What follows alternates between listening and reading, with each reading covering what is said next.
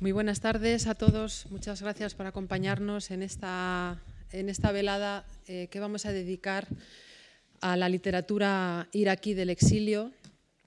Eh, bueno, podría ser a la literatura iraquí, porque lo de la, literatura iraquí del exilio, pues siendo algo tan, eh, tan habitual en el caso de los intelectuales iraquíes, pues casi forma parte de la literatura iraquí en términos generales. Pero bueno, en este caso tenemos a dos protagonistas con nosotros que son dos iraquíes eh, en el exilio y bueno, pues de ahí el título.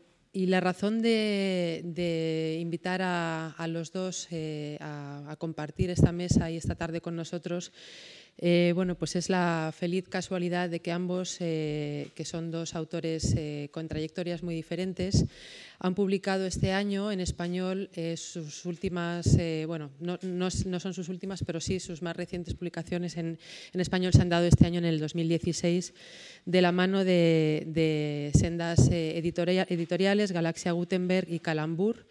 Eh, cuyos responsables están aquí con nosotros y les agradecemos muchísimo que hayan querido colaborar con nosotros en este, en este evento que sirve, como digo, también para presentar estos, estos libros. Eh, bueno, como decía al principio, mm, el caso de, la literatura del exilio y en el, caso particular de Irak eh, es algo que no es extraordinario en el sentido de que exista o sea poco frecuente, sino más bien al contrario. Es un pueblo que por todas las vicisitudes eh, por las que viene eh, pasando desde hace ya muchos años, tiene eh, una gran parte de población fuera de sus fronteras. en el caso de Irak, no sé si me equivoco si digo que está en torno a los dos millones de, personas salidas desde el año 2003. Y como es lógico, entre toda esta gente pues existen muchísimos creadores, artistas plásticos, cineastas, escritores y muchos de ellos pues, han recalado en distintos países, no solamente de, los, de, las, eh, de, la zona o vecinos a Irak, sino también en, Europa. Eh, y es el caso de los dos autores que nos acompañan aquí, Abdul Hadi Sadun, que vive en España desde hace ya eh, muchos años, vive con nosotros y bueno, es un autor que es, forma parte también de la literatura española de alguna manera, y Hassan Blasim, que nos visita desde Finlandia. ¿no? Eh, para conducir este diálogo, que queremos que sea sobre todo un diálogo entre ellos, eh, un poco para desentrañar toda esta eh, singularidad que entraña el hecho de ser un autor en el exilio y tener que convivir o, tener que, digamos, resolver lo que en principio puede parecernos una dificultad de, la pertenencia a, varios lugares a la vez, estará con nosotros también, está con nosotros también Joan Cañete Baile, eh, que es periodista y escritor. Joan Cañete ha sido corresponsal del periódico de Cataluña en Oriente Medio y en este puesto es desde este puesto es desde el que ha tenido ocasión de visitar eh, Irak en varias ocasiones. Eh, y fruto de, esta, de, este conocimiento de la zona también es su, tarea como, como, escritor, como novelista, autor de novela negra. uno de sus libros ha publicado dos libros, uno dedicado a, a Jerusalén y el segundo, la segunda novela dedicado a Bagdad con título Expediente Bagdad. Y bueno, por tanto nos parecía que era una figura interesante para precisamente conducir este, este, este, este diálogo que indudablemente pues no puede dejar de tocar determinados aspectos de la actualidad y que tienen más un carácter periodístico o informativo, pero sin duda queríamos también poner el, acento en, la parte de, la creación, en el aspecto literario y esta faceta suya como novelista pues nos, parecía que iba a ayudar eh, muy bien a, a conducirlo. ¿no? Eh, como decía, Hassan Blasim eh, es un autor que nos visita desde Finlandia. Él, eh, aunque estudió cine, nos explicaba antes en, la comida que en realidad el cine es la vía que le ha llevado realmente a la escritura. Él no se considera un cineasta, aunque mucha gente dice que es cineasta y escritor. Él se considera sobre todo escritor, pero reconoce que es gracias al cine y a esta manera de enfocar la realidad, estructurar la realidad, organizar la narrativa, como ha, mm, ha adquirido las herramientas que le han permitido adentrarse en el ámbito eh, literario ¿no? y desarrollar su trabajo como, como, como, escritor. La novela que hoy presentamos, El loco de la Plaza Libertad, en realidad no es su última novela, eh, sí es la que se ha traducido al español este año, como digo, pero él es eh, un escritor que se ha hecho muy conocido mundialmente y, traducido a, muchísimas lenguas por un, título anterior que se llama eh, que, es Iraqi Christ. Eh, y bueno, pues le ha hecho este, este, esta obra merecedor del Independent Foreign Fiction Prize, que es eh, de alguna forma el, premio que le ha, le ha dado el reconocimiento internacional que tiene. ¿no? Abdul Sadum, por su parte, es un, un, autor amigo de esta casa con quien ya hemos tenido la suerte de compartir mesa y diálogo. Eh, él es eh, arabista, perdón, él es hispanista, traductor, también es editor, trabaja con la, eh, mucho con la editorial Verbum y dirige la colección Alfalfa, que está especializada en letras árabes modernas y es autor de una larga lista de libros de, poesía y narrativa y también de muchísimas traducciones de autores españoles contemporáneos al árabe. El libro que presentamos suyo, Memorias de un perro iraquí, de la editorial Calambur, eh, pues es una novela, es, es, una incursión que hace él en la narrativa y de alguna forma, como vamos a poder ver, creo que ambas novelas tienen muchísimos puntos, o ambos libros tienen muchos puntos en común. Y le dejo la palabra, antes de dialogar con nuestros invitados, le dejo la palabra a Joan Cañete, que va a presentar un poco ambos libros y luego conducir el debate. Gracias. Hola, buenas tardes a todo el mundo. Gracias por venir, gracias a la Casa Árabe por organizar este acto.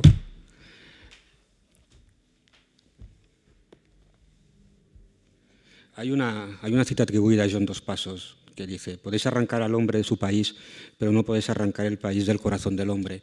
Leyendo los, leyendo los dos libros, las dos novelas de los dos autores que nos acompañan hoy, la verdad es que eh, se me vino varias veces a la, a la mente la, la, cita, porque es, evidente que ellos no pueden arrancarse de su corazón ni de sus pensamientos de Irak.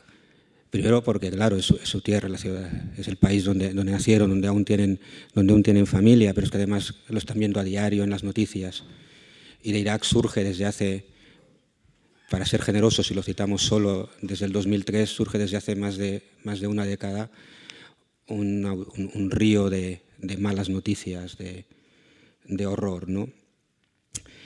Entonces, ellos, eh, con este Irak, con su país en el, corazón, en sus dos novelas, en Memorias de un perro iraquí y en El loco de la Plaza de Libertad, han, construido un retrato de Irak. Y, la verdad es que tengo que, lo, hablábamos antes eh, del acto, es un, es, un, es un relato duro, crudo incluso en, en algunos momentos, violento, violento en, Memorias de un perro iraquí, Abdul eh, elige explicar el sinsentido de, yo diría del Irak de hoy, aunque exactamente no es hoy, pero el sinsentido que se ha convertido Irak a través de, los ojos de, un perro, al que de manera irónica y, muy acertada bautiza como, como líder. ¿no? Y hay veces este perro explica lo que, lo que ve, lo que le sucede y hay veces en que realmente el, único humano de su relato parece él. al, utilizar la figura de un perro como narrador en primera persona está haciendo un homenaje a Cervantes, es, un, es, una apuesta literariamente arriesgada que creo que le, que le funciona muy bien. Sobre todo por esto que os decía, ¿no? la, crueldad animal versus la crueldad humana. Hay, hay veces en que la que, la que parece absolutamente imposible de explicar es la, es la humana. ¿no? Las peripecias que le ocurren a, a, líder en lo que podríamos llamar un, descenso a los infiernos. Si hacéis el ejercicio que hice yo, que fue leer los dos libros a la vez, compaginar eh, las memorias de un perro aquí con el loco de la Plaza de Libertad, llega un momento en que te parece que estás escuchando al líder largando en las páginas del, del, libro de Hassan y que algunas de, las, de los cuentos que explica Hassan son las cosas que le ocurren a, a líder en Memorias de un perro iraquí, porque Hassan, con un estilo totalmente diferente, con unas voces totalmente diferentes, un estilo de cuentos, no, no, no una, estructurado como cuentos cortos, no, no estructurados como una novela, pero también, también dibuja este, este retrato duro. ¿no? Y entonces cuando su conductor de ambulancia es secuestrado y que no sabe por qué lo han secuestrado y acaba siendo el protagonista de unos mm, vídeos delirantes, escucha alargar perros de fondo, ese es el líder, el líder está, líder está por ahí. ¿no? Entonces es bastante curioso como dos personas de backgrounds diferentes, de estilos literarios diferentes, coinciden en este retrato sin esperanza. Entonces mi, mi primera pregunta para empezar el, el debate es este. Realmente no hay ningún tipo de esperanza para Irak ahora mismo.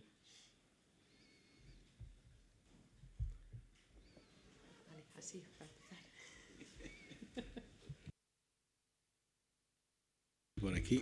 Bueno, eh, primero buenas tardes. Eh, no sé si hablo en español o hablo en árabe, pero ya de todos modos eh, depende de la pregunta y todo eso, ¿no?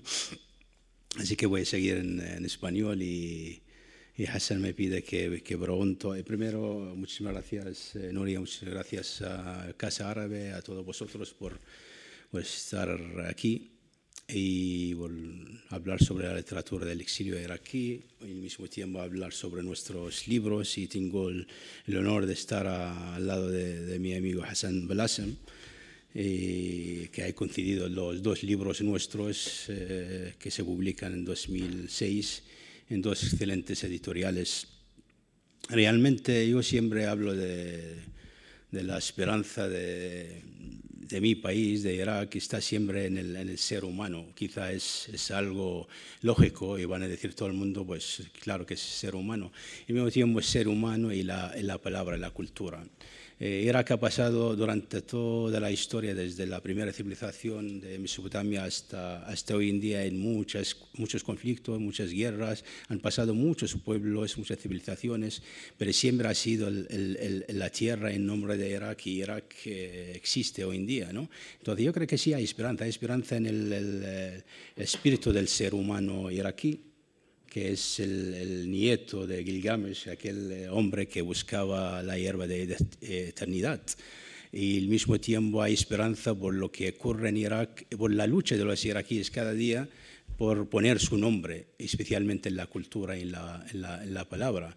Eh, el fandom, la fan de un iraquí, eso lo me dijo, me dijo una, una revista, una amiga, dice, ¿por qué todos los iraquíes estáis llevando la palabra eh, donde vais, como si todos sois artistas o escritores. Quizá la palabra es el, eh, es el más apreciado por, por, los iraquíes, por eso estamos ahí hablando y queremos eh, estar presentes por, por, lo que escribimos, por lo que queremos eh, decir a todo el mundo. La esperanza, existe la esperanza. Yo, yo siempre apuesto por el pueblo iraquí, por la historia de Irak, por eh, por la palabra de Irak, por lo que escribimos, por lo que decimos sobre, sobre Irak. Eh, Irak hoy en día es un campo abierto para todo el mundo, donde todo pueden hacer todo, ¿no? Pero en realidad hay una parte muy, muy pequeñita ahí de, de luz, eh, donde el, el, ser iraquí puede trabajar y puede hacer eh, muchas eh, cosas. Eh, quizá yo apuesto por el espíritu de ser iraquí y por la, por la cultura eh, como punto de salida de este conflicto, de, de este laberinto eh, que estamos metidos todos los iraquíes.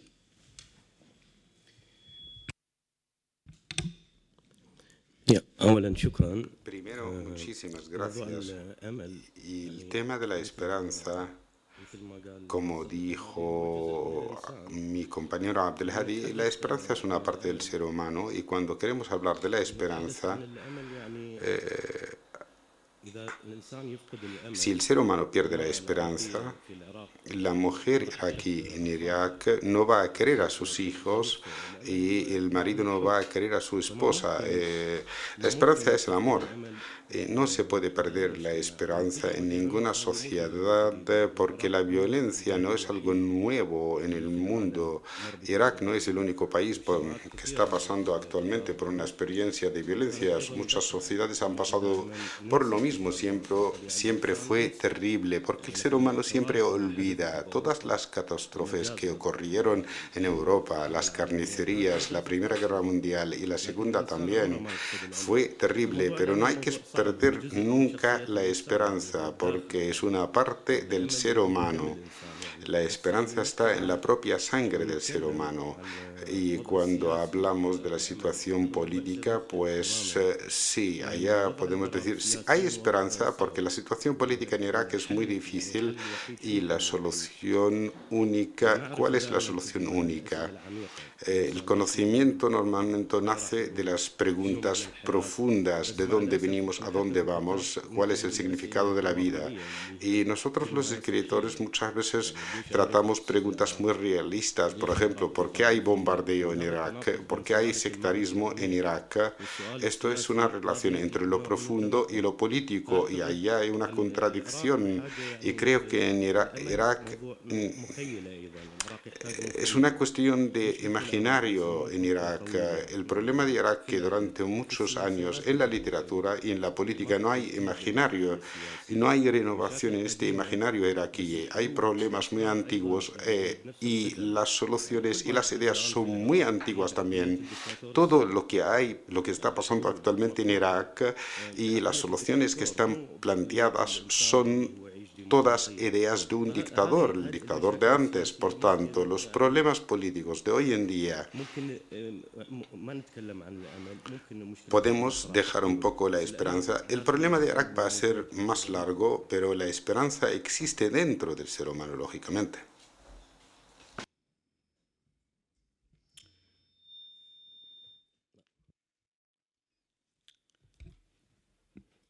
Sí, pero ese, ser humano que vosotros retratáis en, vuestras, en vuestras estas dos, en estas dos eh, obras, cometen la, la, gran mayoría de ellos unos actos realmente atroces, violentos. Hay, veces en que me sorprende la, manera gráfica en la que describís la, violencia. A mí, como periodista en Irak, en, en otras partes del, del, mundo, cuando he tenido que describir, afrontar el hecho de cómo describes la violencia, cómo describes sus efectos, es una, es una, de las cosas más complicadas eh, a la que te encuentras ah, como, como, como, como, escritor.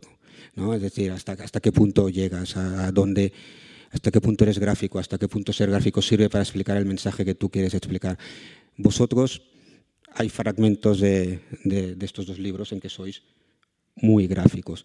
Como creadores, eh, ¿por qué esta decisión de ser gráficos a la hora de, de afrontar la violencia? De explicarla en vuestra, en vuestra obra?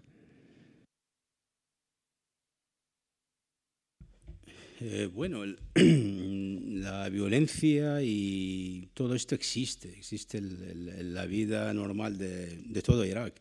Eh, si hablamos de, de, mi generación, hemos nacido con, con, una guerra que es guerra iraco-iraní. Éramos niños. Eh, terminó, éramos adolescentes en la adolescencia empezó otra guerra, que es la Primera Guerra del Golfo. ¿no? Terminó la Guerra del Golfo, la Primera Guerra del Golfo, con, con una juventud eh, terminada y directamente al servicio militar. Así que no se puede decir más, más que eso. ¿no? Y además de eso, em, eh, no puedes ser eh, un, un ser aislado de todo lo que ocurre en tu, en tu país, aunque vivas fuera de, de, tu país, pero has vivido toda esta, tu infancia, tu adolescencia, tu juventud, ¿no? y fuera e incluso descubres tu país mm, de manera mejor que, que vivir eh, ahí. Entonces, eh, esa es la realidad y el ser escritor es parte de esa realidad, ¿no? Si no es parte importante de esta realidad. Y somos hijos de nuestra generación, tenemos que eh, describir todo eso, lo que nos, nos pasó, ¿no? Como eh, testigos de un tiempo que pasó y sigue con todos estos problemas de Irak. A pesar de esto, si leéis toda la literatura iraquí, que describen toda esta violencia, toda este, pero siempre hay, eh, hay una luz de, de, esperanza o de sonrisa de vez en cuando eh, ocurre, porque este es el, el, ser eh, iraquí, ser iraquí con toda la carga de la historia eh, es un ser triste normalmente, ¿no? pero siempre hay una chispa de, de, sonrisa y de, alegría dentro de, todo eso. Pero vuelvo a decir em, que un ser escritor es el hijo de su sociedad, y hijo de, sus circunstancias y de la realidad que vive. Y en Irak mm, muchas veces la realidad supera la ficción realmente. Cuando lees un, un libro de ficción iraquí, yo, por ejemplo, leo a todos mis amigos, mi generación, eh, en realidad eh, no llega al, al, 2 o el 1% de, de, lo que ocurre en el país. Recuerdo un, un amigo novelista iraquí que decía que no hacía falta eh, inventar historias de lo que ocurre en Irak, solo salir a la calle, sentar en una cafetería o en la calle y apuntar todo lo que dice la gente y lo que ocurre a la gente. Esa es una novela cualquier iraquí, cualquier ser iraquí tiene una novela dentro. No significa que nosotros solo los escritores sabemos historias y hemos escrito porque tenemos la oportunidad de escribirlo, pero cada iraquí tiene una historia igual lo que hemos escrito Hassan y yo o todos los escritores iraquíes.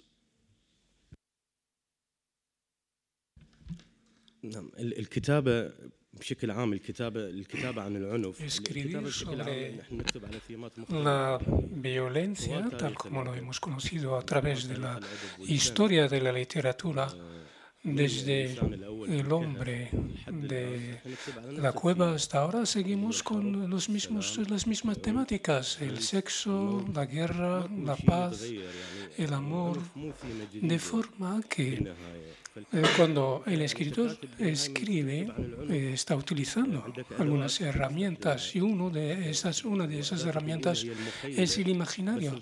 Pero es muy difícil eh, escribir sobre la experiencia de la violencia si uno la ha padecido, de forma que esto mm, impide la imparcialidad, porque muchas veces estamos muy cabreados, desequilibrados de forma que si estamos demasiado, con demasiada rabia, entonces ya no somos capaces de crear, eh, porque se trata de un arte, porque no es un discurso político, no es eh, describir unas manifestaciones eh, políticas, no es una opinión, de forma que habrá que encontrar un equilibrio, cómo escribir sobre la experiencia personal y sobre la violencia. La violencia en Irak muchas veces es incomprendido, incomprendida por Occidente, porque desde la ocupación eh, británica hasta ahora eh, sigue la violencia. Por lo tanto, es una historia muy larga. Eh, el escritor no es un académico, no es un filósofo, no es un político. Cuando se, mm, nos sentamos, no mm, pretendemos cambiar el mundo. Eh, o que vamos a confrontarnos con eh, la violencia. Mm, se trata más bien de un aventurero que eh, intenta entender esa violencia y cómo podemos enfrentarnos a esa violencia como mm, escribiéndolo. El, eh, escritor francés pues escribe sobre Francia, el finlandés sobre Finlandia, pero nosotros como iraquíes y que hemos mm, visto y sufrido la eh, guerra iraco-iraní, yo me acuerdo eh, mm, que yo soy de Kirkuk, cuando éramos niños, el partido del Ba'ath eh, sacaba a la gente a la calle para que vean las ejecuciones tanto de los beshmargas como de los desertores, de forma que hemos convivido con esa violencia desde la, desde la infancia. Pero esto no impide de ser eh, equilibrado, porque no somos analistas ni académicos, de forma que la única forma para enfrentarnos a esa violencia, la única herramienta que disponemos, es el imaginario.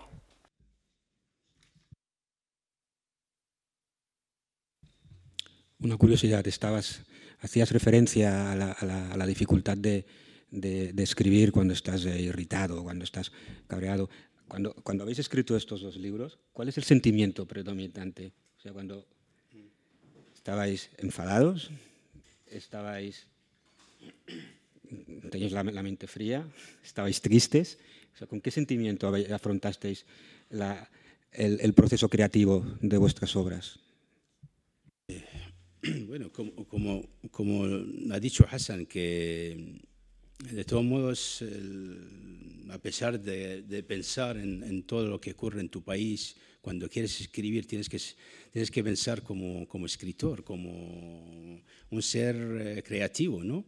Eh, no solo el tema, sino tienes que manejar todos los instrumentos, toda la herramienta de, ser eh, escritor.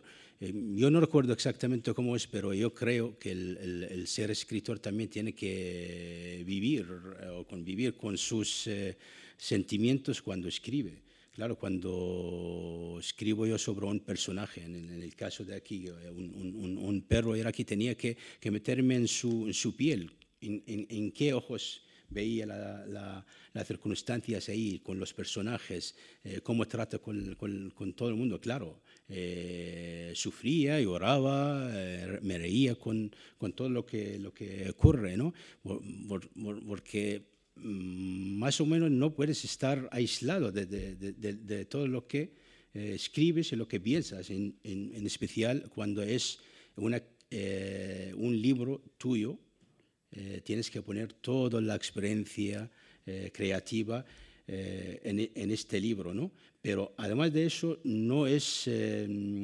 digamos, el papel del, de ser escritor, eh, como ha dicho Hassan, es eh, ser investigador.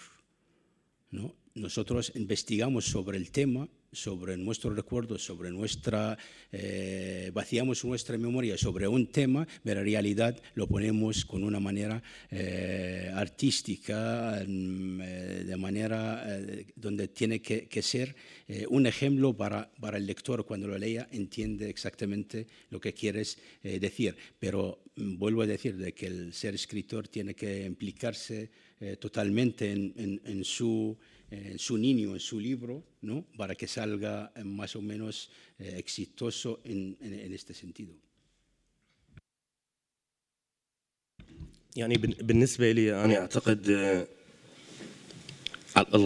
Yo creo que la rabia, para mí personalmente, es como si fuese un fertilizante para escribir, porque la vida no es más que un shock un choque.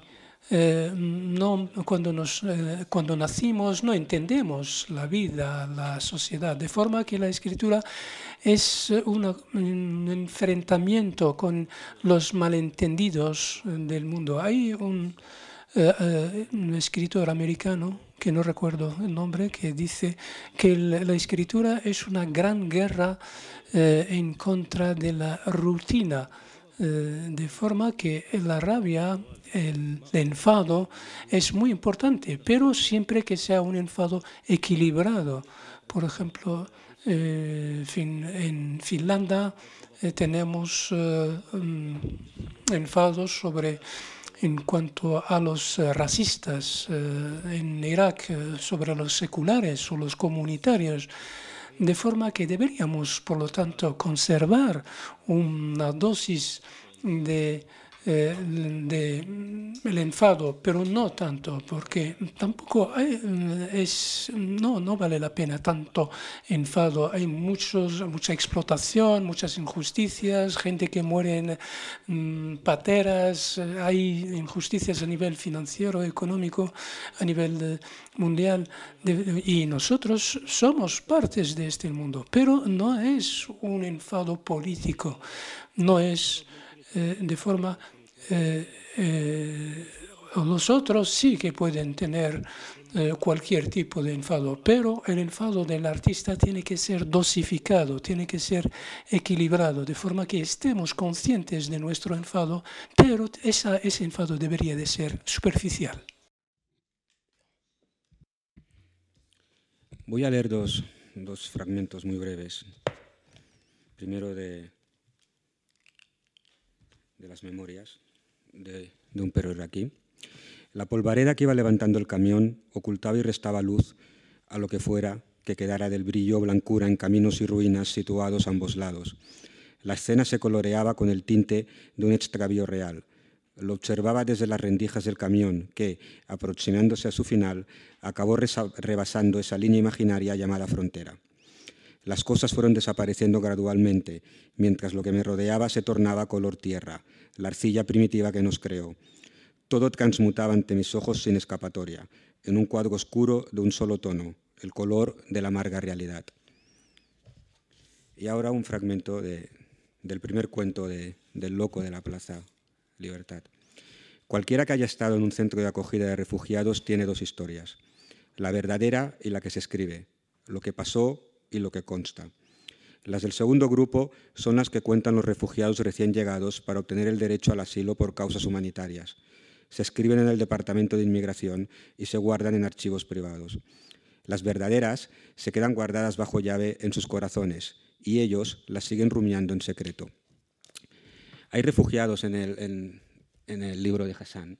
Él eh, fue un refugiado que durante cuatro años hizo el camino que ahora tantos refugiados sirios están haciendo huyendo de la guerra. Eh, líder también es un, es un refugiado en la, en la novela. Quisiera, quisiera Mm, preguntaros sobre esto, sobre la, cuestión del refugiado, porque dentro este, de, este, discurso, a grandes trazos de los cuales los periodistas eh, y los medios tenemos tanta, tanta culpa, parece ser que los, los iraquíes eh, ahora mismo solo se dividen en dos, ¿no? los terroristas que matan y, los, y las víctimas y sus familias que, que huyen. Y esa gente que huye, esos refugiados, ya sean sirios, ya sean iraquíes, ya sean, sean afganos, que llegan a las fronteras de, nuestra Europa, no les eh, hacemos la vida demasiado sencilla. Crece el rechazo hacia ellos, crece los movimientos xenófobos, que son partidarios o bien de no dejarlos entrar en nuestros países o que son partidarios de echarlos.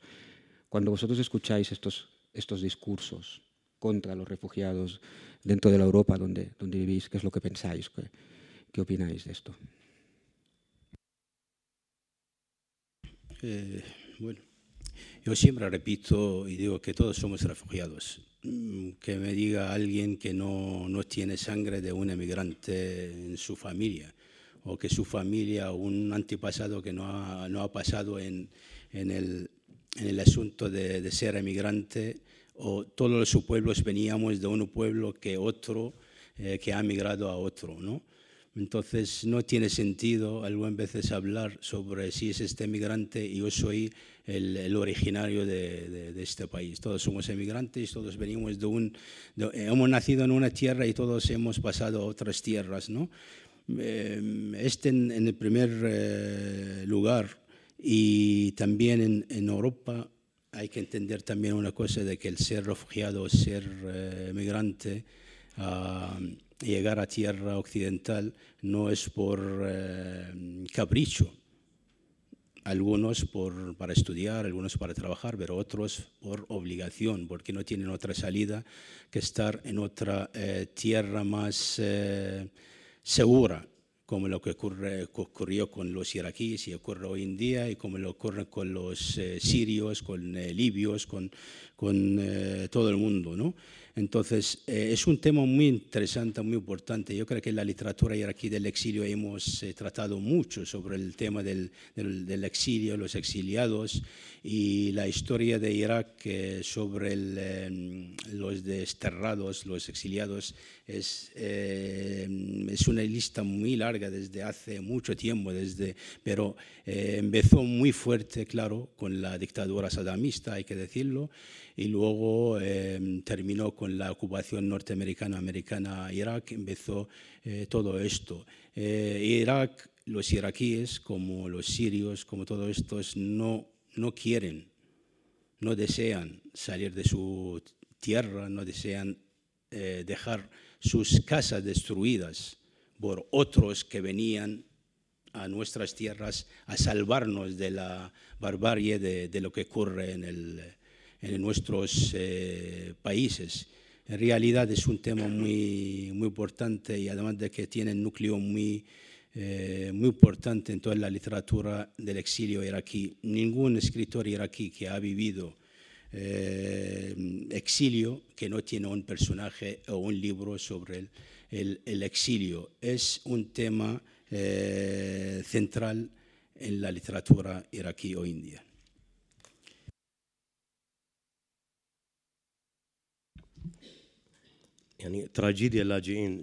Bueno, la tragedia de los eh, eh, refugiados eh, sirios es enorme, igual como los de, la, de los afganos y otros. Yo mm, crucé las mismas fronteras que están cruzando ahora. crucé las, las las montañas de Irán a Bulgaria, de Bulgaria a Serbia. Y, siempre me preguntan, y esto a lo largo de cuatro años, y cuando me, preguntan eh, cómo has llegado aquí, digo, pues ha sido tan sencillo como ir eh, andando desde mm, Bagdad hasta Helsinki, solo que tardé cuatro años. Ahora bien, el, enfoque de, de, los políticos es, son eh, distintos eh, eh, porque se trata de un tema para ellos que puede mm, captar votos. Entonces, una pelota que están en un, lado a otro, entre la derecha y la izquierda. Pero la cuestión es mucho más grande porque cuando hablamos de los refugiados, eh, puede, no solo los refugiados, estamos hablando de los refugiados sirios, puede haber también refugiados de otros países, de Yemen, de África, por eh, el cambio eh, climático, etcétera, etcétera. ¿Qué pasa si hay un país que se queda, que se queda inundado? 5 millones, por ejemplo, de población. Es una pregunta, es una demanda ética de forma que muchas veces la, cuestión de los refugiados eh, se mm, utiliza para asustar a las sociedades y para desviar eh, la atención. Porque hay que decir que una parte del problema de los refugiados es eh, responsabilidad de Occidente y del capitalismo, porque la guerra que ahora hay, las guerras que hay ahora, pues una parte es de Occidente, de una parte de la responsabilidad es de Occidente. Pero, como he dicho antes, hay una cuestión, una pregunta ética, porque si usted es un ciudadano europeo, ¿quién le ha otorgado eh, ese derecho, ese privilegio de ser un ciudadano de primera, eh, de primera clase. Usted puede ir de turista a África o a Tailandia o a Asia y, esto con, con pasaporte, eh, sin visado. Si necesita visado, se le da en 24 años. Sin embargo, otros ciudadanos no pueden eh, eh, entrar en Europa. Necesitan visados prohibitivos, necesitan mm, morirse en pateras, en el mar.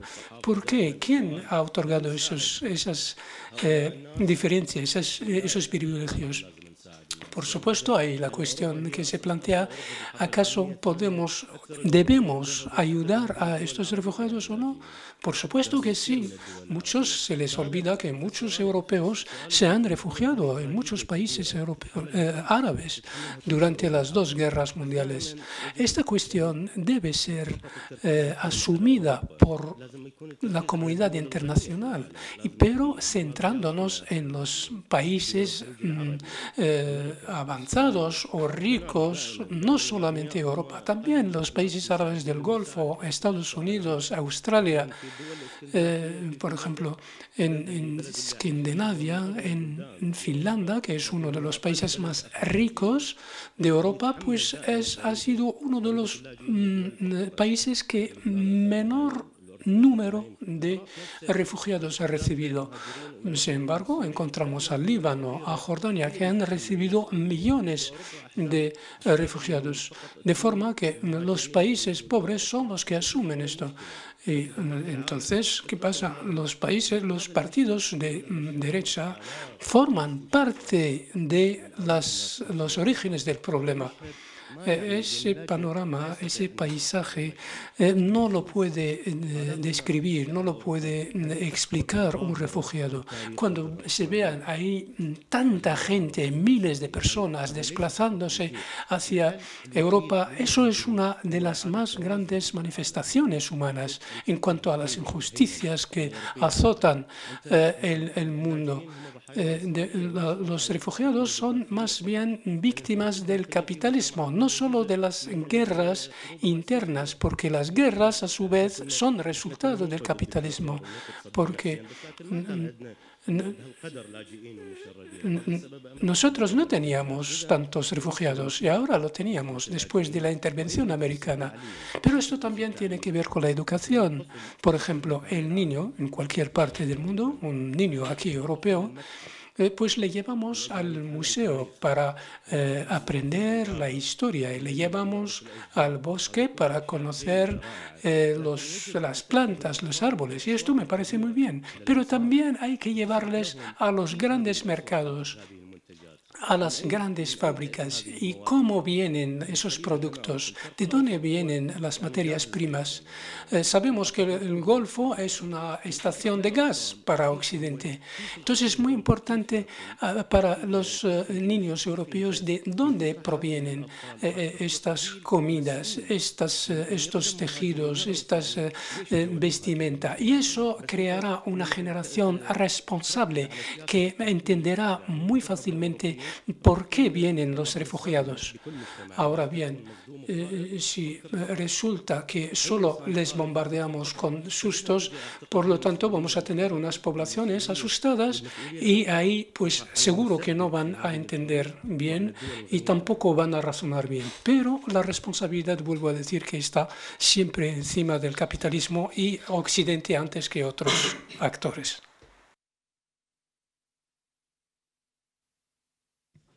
Estas poblaciones asustadas a las cuales haces, haces referencia son, son pasto fácil para rumores, bulos, eh, eh, eh, falsos hechos, todos, toda la, sustancia de la cual se, nutre el, el racismo, que de un tiempo en esta parte de Europa está alcanzando una fuerte, un fuerte componente de, islamofobia. Vosotros en, las, novelas, en, vuestros libros, habláis de la religión en mayor, o menor medida. En mayor o menor medida sois críticos respecto al peso que tiene el componente religioso en, Irak. Pero imagino que como les ocurre a muchísimos otros musulmanes aquí, aquí en Europa, mucha gente os trata sin matices, sois musulmanes. En el momento en que dicen sois musulmanes, porque la, identidad árabe equivale a musulmana sin, ningún matiz eh, dentro del discurso eh, generalizado, sois musulmanes y de repente, y así muy rápidamente se establecen toda una serie de, toda una serie de, sinónimos que son falsos. E, evidentemente. Entonces, la, primera pregunta es respecto al papel de la religión en, vuestro, en vuestro país.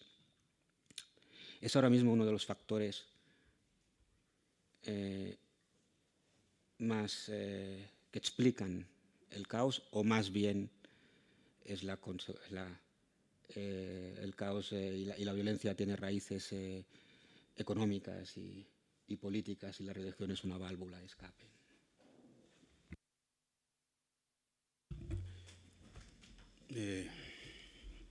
bueno, la, la, religión musulmana en este caso es como cualquier otra religión en todo el mundo. Tiene sus eh, defectos como tiene sus eh, cosas buenas, ¿no? Eh, realidad en, nuestra zona hay que entenderlo por, en muchos puntos, no solo la, religión y el Islam, sino hay que entenderlo como un, un tema también político, ¿no? porque muchas veces la política manipula eh, o ponen la religión en el sitio donde le interesa. Entonces la religión es el, Islam, la religión islámica no es, eh, no tiene toda la culpa en toda nuestra zona, ¿no? ni el poder eh, religioso o puede manipular toda la sociedad, sino hay un factor de muchos, muchos factores políticos como económicos y con la religión donde manipula y, y, hace sus historias dentro de nuestra sociedad. Pero la realidad de que siempre en la historia de nuestra zona la religión ha sido eh, el, el, núcleo eh, dentro de esta sociedad, entre de los políticos y los eh, civiles. en Irak realmente eh, siempre ha sido una sociedad eh, civil eh, durante incluso antes de la dictadura sadamista, después de la dictadura sadamista, el, el papel de la religión ha sido más o menos disminuido, no, no, era tan, tan, tan grave dentro del, de, la sociedad iraquí. Pero hoy en día, claro, después del, de la ocupación americana y un país que se mete, entra en caos, por causas ajenas al, país, entonces en este caso aprovechan muchas, muchos sectores de la sociedad, con muchos sectores políticos dentro de, Irak para manipular esta sociedad, especialmente a través de la religión. Y la religión está metida en Irak dentro de incluso, incluso algunos partidos laicos porque han, han sabido, saben de, de, la influencia de la religión y las milicias religiosas dentro eh, de Irak y cómo pueden eh, conducir el país o cómo pueden eh, gobernar y manipular el país. Pero yo creo que el, problema de Irak no es solo la, religión o el problema religioso, que es un problema en sí. El problema de Irak es un problema, en primer lugar, sociopolítico. Hay que, hay, que, saber de que en Irak no tenemos base política muy fuerte y además de que nos meten en muchos casos en caos por ocupación, por interpretación eh, de, muchas fuerzas eh, extranjeras y nos ponen en esta situación. Si ves hoy en día el mapa de Irak, ves de que dentro del, del país hay más de una fuerza extranjera. Irak está rodeado de países, porque nosotros no tenemos salida a mar, ¿no? estamos rodeados de países y tenemos frontera eh, con países del Golfo Pérsico, Kuwait como Arabia. Tenemos eh, frontera con Siria, con eh, Jordania, Turquía e Irán. Y cada país de estos tiene intereses dentro del país. Entonces, estos todos con el poder, con la fuerza política, están manipulando todo el sistema sociopolítico y al mismo tiempo religioso. ¿no? Entonces, no podemos eh, solo señalar a la, a la, religión, a las fuerzas religiosas eh, que tienen la culpa o la única culpa de lo que ocurre en el país, sino eh, hay que ser directo, hay que ser sincero de que quien manipula la realidad son fuerzas muy grandes, más grandes de la sociedad o la potencia de la sociedad de aquí, que vienen desde fuera y, por supuesto, desde dentro. يعني أنا أتفق ويا هذه من يقول الدين هو مو Eh, la religión no es el único problema en Irak, pero la religión islámica para los árabes es un gran problema. La religión musulmana durante los últimos años podemos ver como que hay guerras civiles, porque las guerras civiles no vienen de la nada eh, por ejemplo, el problema que hay entre chiíes, suníes, por supuesto hay un papel político, factor político influyente y es verdad que la política utiliza la religión cuando la religión es débil. Es que no hay una oportunidad en el mundo árabe para que se haga una relectura, relectura de la religión. Por ejemplo, en la época de Saddam era la libertad de expresión porque no es un problema ahora.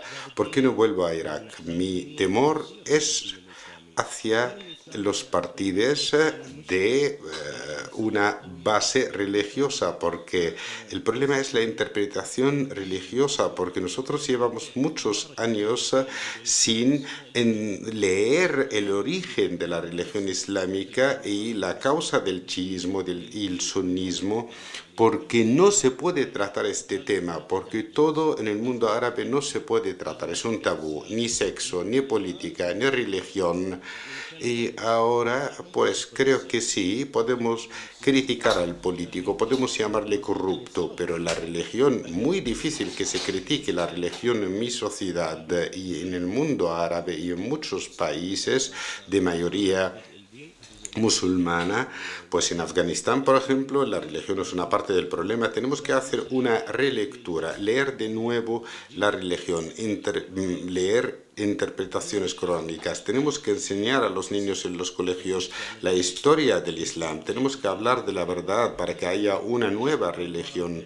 Hasta el momento, eh, Irán y Arabia Saudí tienen su batalla histórica eh, no voy a, eh, perdón por el término que voy a decir, es, es, es, como si fuese una batalla entre dos clanes. Si el presidente iraní va a hablar con el rey de Arabia Saudí, puede pagarle algo de dinero porque las tribus se, se zanjan así los asuntos, se paga eh, una, una cantidad. De, creo que es mejor que solucionen el problema así porque la religión islámica necesita una lectura nueva y, las sociedades árabes, por ejemplo, si hay un escritor que critica la religión, es un ateo, es un, tiene ideas eh, eh, occidentales, tiene que vivir en Europa porque está en contra de la sociedad, en contra de la religión. Y cuando que practico la crítica hacia los racistas en Finlandia, me dicen, vete a tu país, vete a Irak. Por tanto, eh, en este sentido, nosotros no, no, tenemos ni país porque siempre criticamos eh, y la religión islámica sí es una parte del problema en los países árabes. Tenemos que criticar incluso los textos sagrados, incluso el Corán sagrado, tenemos que leerlo de nuevo y tenemos que leer todas nuestras personalidades y personajes en la historia del Islam para que tengamos un nuevo concepto de estas personas y de esta religión. La religión sí es una parte del problema, pero es una la religión tiene miedo incluso de que haya una nueva interpretación.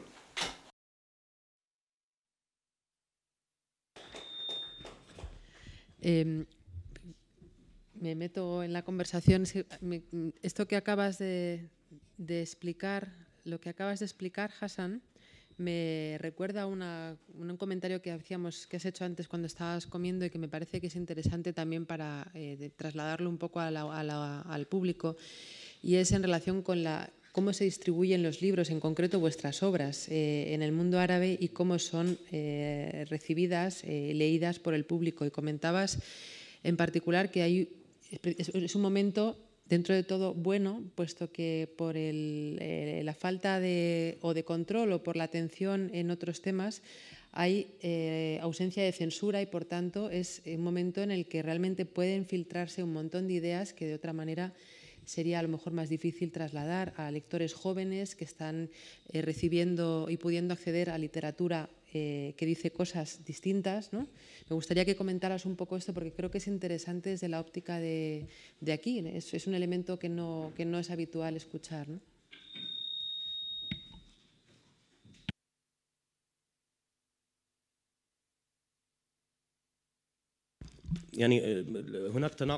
Hay una contradicción grande en Irak actualmente porque hay un gran caos, es una locura, no hay gobierno y las instituciones, los ministerios no trabajan bien, hay un gran caos y eso ha generado un gran margen de libertad para el tema de los libros. Normalmente en el mundo árabe los ministerios de cultura son los que dan el permiso para el editor para que haya una edición determinada en Irak. Debido al caos que existe, pues los libros entran en Irak sin ningún tipo de, de censura, pero no sabemos hasta cuándo va a seguir eso. Por ejemplo, yo, yo, yo tengo realmente una recopilación poética que se llama El niño eh, envenenado, el niño chi eh, envenenado, por ejemplo, yo creo que van a prohibirlo en un futuro si hay censura. Y actualmente sí entran los libros y es bueno, es magnífico lo que está pasando actualmente porque hay muchos jóvenes que quieren leer estos libros porque eh, había censura en la época del dictador de Saddam y ahora hay censura en la época del sectarismo. El miedo actualmente existe. Nosotros tenemos una gran guerra contra eh, eh, ISIS, contra el Estado Islámico, y hay muchas milicias de muchas eh, facciones sectaristas, y el miedo es que estas milicias que vuelvan a ejercer otra vez la censura sobre la escritura y sobre el pensamiento una vez que termine la guerra contra el Estado Islámico. Por tanto, es correcto. Actualmente hay un margen de libertad y espero que siga así, es decir, para cinco años, siete años, porque este margen de libertad va a generar una generación que va a tener más conocimiento en la historia de Irak. Las generaciones fueron destruidas eh, gracias a las guerras, a las cárceles, a los centros de detención. No tenemos una generación que ha podido, por ejemplo, luchar contra el colonialismo, contra la dictadura. Lo que hubo es una fuga, una salida, pero necesitamos una generación que luche durante 10 años seguidos. Por ejemplo, eh, puedo hablar romántico y pueden decirme algunos, ¿por qué no vuelves tú y por qué no cambias la cultura predominante? La violencia que existe actualmente en, en Irak no me permite volver. Yo, por ejemplo, puedo hablar de Muqtada Sadar, por ejemplo, y hablo con sinceridad y con claridad, y puedo hablar claramente de la religión, pero en Irak se necesita, eh, eh, los, los intelectuales en Irak tienen que hablar, si dejan a estas personas hablar, porque es una, la educación es bastante miserable, los servicios son bastante miserables, pero yo no tengo ningún problema, yo soy iraquí y yo, yo he visto esta miseria siempre y no tengo ningún tipo de miedo hacia esta miseria de vida, pero lo que da miedo en Irak es la falta de la libertad de expresión. Pero sí estoy de acuerdo con usted, doña Nuria, que efectivamente hay un margen de libertad y creo que sí que se puede generar una generación con más conocimientos y acostumbrada más a la libertad. Una última pregunta antes de, de abrir ronda de preguntas entre el público. ¿Os veis eh, escribiendo eh, la novela de vuestro regreso a, a Irak en, en, libertad, en línea de lo que está de la última intervención de Hassan? Eh, pues claro que sí, porque estamos de regreso, ¿no? No, no, nunca hemos salido de Irak, el, eh, por lo menos en el tema, el tema que claro, ya hemos escrito en todos los cuentos y con todos los, los libros que hemos escrito antes y estamos escribiendo ahora es eh, hablar de Irak, que quizá en mi caso es una mezcla entre mi estancia aquí eh, en, España, en Madrid, es una mezcla, siempre los personajes son, son de dos, eh, dos tierras, dos vidas, dos, incluso dos caras, ¿no? o dos cabezas, como yo digo, una cabeza eh, repartida en dos, pensando en, en, Irak y al mismo tiempo pensando, o, o está aquí viviendo, eh, compartiendo vida con, con, todo lo que ocurre.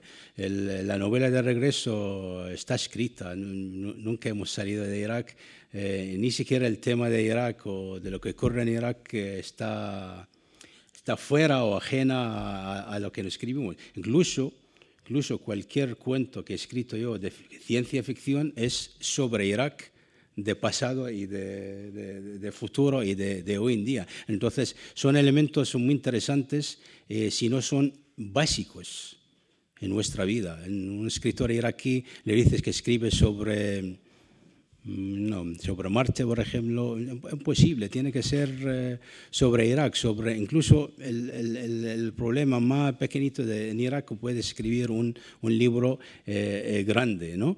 Yo espero ese es un deseo, no sé, que escribir sobre Irak eh, o otra cara de Irak.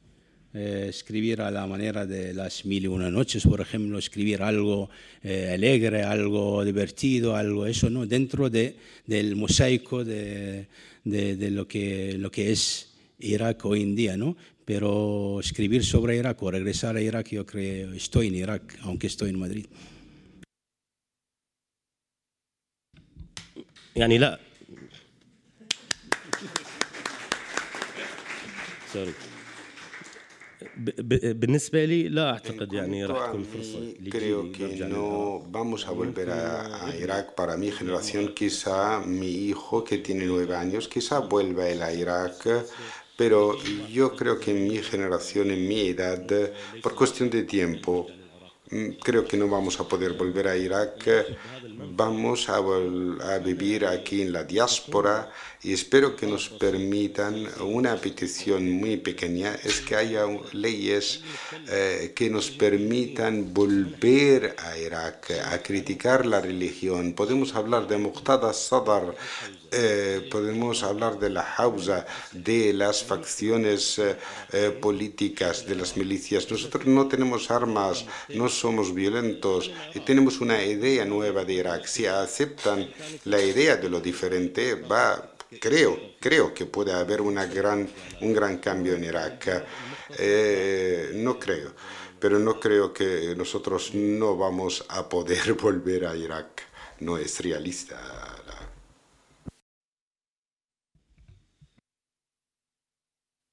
Bueno, pues eh, son las 8 y 10. Eh, creo que es turno de el momento de cederles la palabra a, a ustedes si quieren hacer algún comentario o formular alguna pregunta a nuestros invitados. Vamos a, poner eh, punto final a, la, sesión, entre otras cosas porque nuestro amigo Joan Cañete tiene que salir pitando para coger un, tren de, regreso a Barcelona. Antes de dar las gracias y despedir eh, el acto, eh, quería simplemente recordarles dos eventos que tenemos de ámbito literario, de naturaleza literaria, en este mes de noviembre aquí en Casa Árabe. el día 16 de noviembre vamos a hacer, hemos incluido en nuestro club de lectura, como saben hemos eh, puesto en marcha un club de lectura con la librería Balquís, eh, pues el 16 de noviembre hemos generado una sesión extraordinaria dedicada a los lectores jóvenes, lectores entre los 12 y los 16 años, con el ánimo de que bueno, también vayan entrando a conocer eh, la literatura de, las literaturas del mundo árabe y se va a leer, eh, se, hará un taller, eh, digamos, un poco lúdico como juego, sobre la novela Viajes extraordinarios por tierras misteriosas de una autora palestina que se llama Sonia Nimer. Así que para todos aquellos de ustedes que tengan hijos o hijos de amigos o sobrinos o lo que sea en esas edades, les animo a que les compren el libro y les apunten a esta, a esta sesión que creo que va a ser muy interesante. Y por otra parte, el 23 de, este mes también vendrá el escritor egipcio Ibrahim Abdelmejid eh, en colaboración con la Escuela de Traductores de Toledo, que estará aquí presentando su última novela traducida al español, Nadie duerme en Alejandría, con Bernardo Achaga. Así que, sin más, quería dar las gracias a Hassan Blasim, Abdul Hadi Sadun y a Joan Cañete por haber estado aquí y mucha vida a la literatura.